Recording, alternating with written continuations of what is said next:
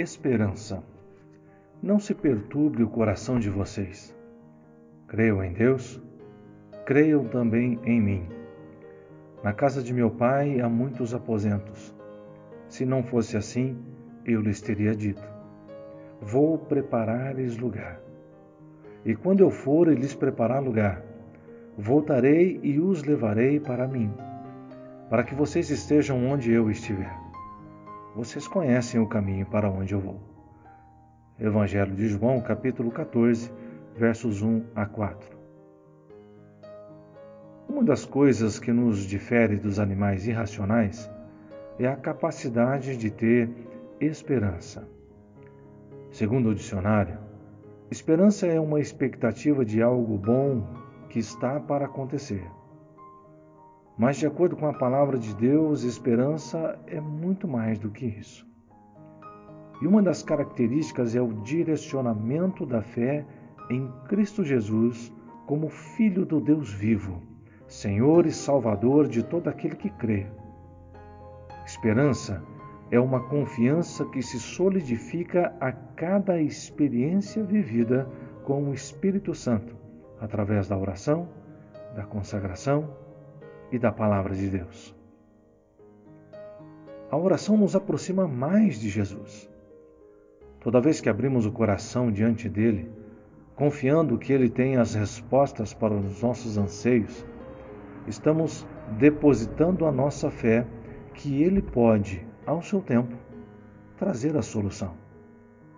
Ao nos consagrarmos a Deus através do jejum, estamos fortalecendo e dando raízes mais profundas à nossa esperança.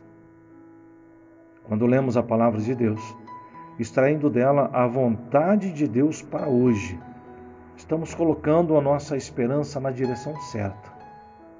O texto que lemos do Evangelho de João, capítulo 14, de 1 a 4, mostra alguns detalhes da esperança muito interessantes, dessa esperança que temos em Jesus.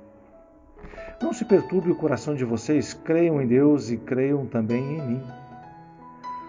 Nós não precisamos ficar preocupados em demasia. O reflexo da esperança é confiança. É claro que temos as nossas preocupações diárias com todos os detalhes que fazem parte da nossa vida. E corrida como ela é, temos que redobrar a atenção em várias direções ao mesmo tempo no entanto, fé em meio ao caos é uma característica de quem tem esperança. Na casa de meu pai há muitos aposentos, se não fosse assim, eu lhes teria dito: Vou preparar-lhes lugar. Em Jesus temos esta confiança. Ele já preparou um lugar para aqueles que creem nele, Jesus, que ele é o Filho do Deus vivo, o Messias prometido, o Senhor e Salvador, e teremos uma morada celestial por toda a eternidade. E quando eu for e lhes preparar lugar, voltarei e os levarei para mim, para que vocês estejam onde eu estiver.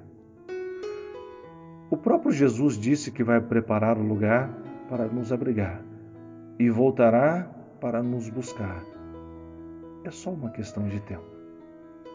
Vocês conhecem o caminho para onde eu vou. Mas como saber o caminho se nós não temos a localização do GPS? Simples. Como o próprio Jesus diz em João 14, 14 versículo 6: Eu sou o caminho, a verdade e a vida. Ele nos conduzirá até a morada celestial e quando ele vier nos buscar, nós estaremos com ele por toda a eternidade. A esperança tem a capacidade de nos motivar em meio ao caos. A esperança nos direciona a olhar para a palavra de Deus com uma ótica diferente, sabendo que Deus é tão amoroso a ponto de nos corrigir quando é preciso e nos cobrir de amor quando nos sentimos abandonados. A esperança não traz confusão, ela nos dá clareza de que não existe nada melhor do que confiar a nossa vida nas mãos de Jesus. Que você tenha a sua esperança renovada hoje e que o Espírito Santo o ajude a direcionar toda a sua esperança na pessoa do Senhor Jesus. Que Deus te abençoe.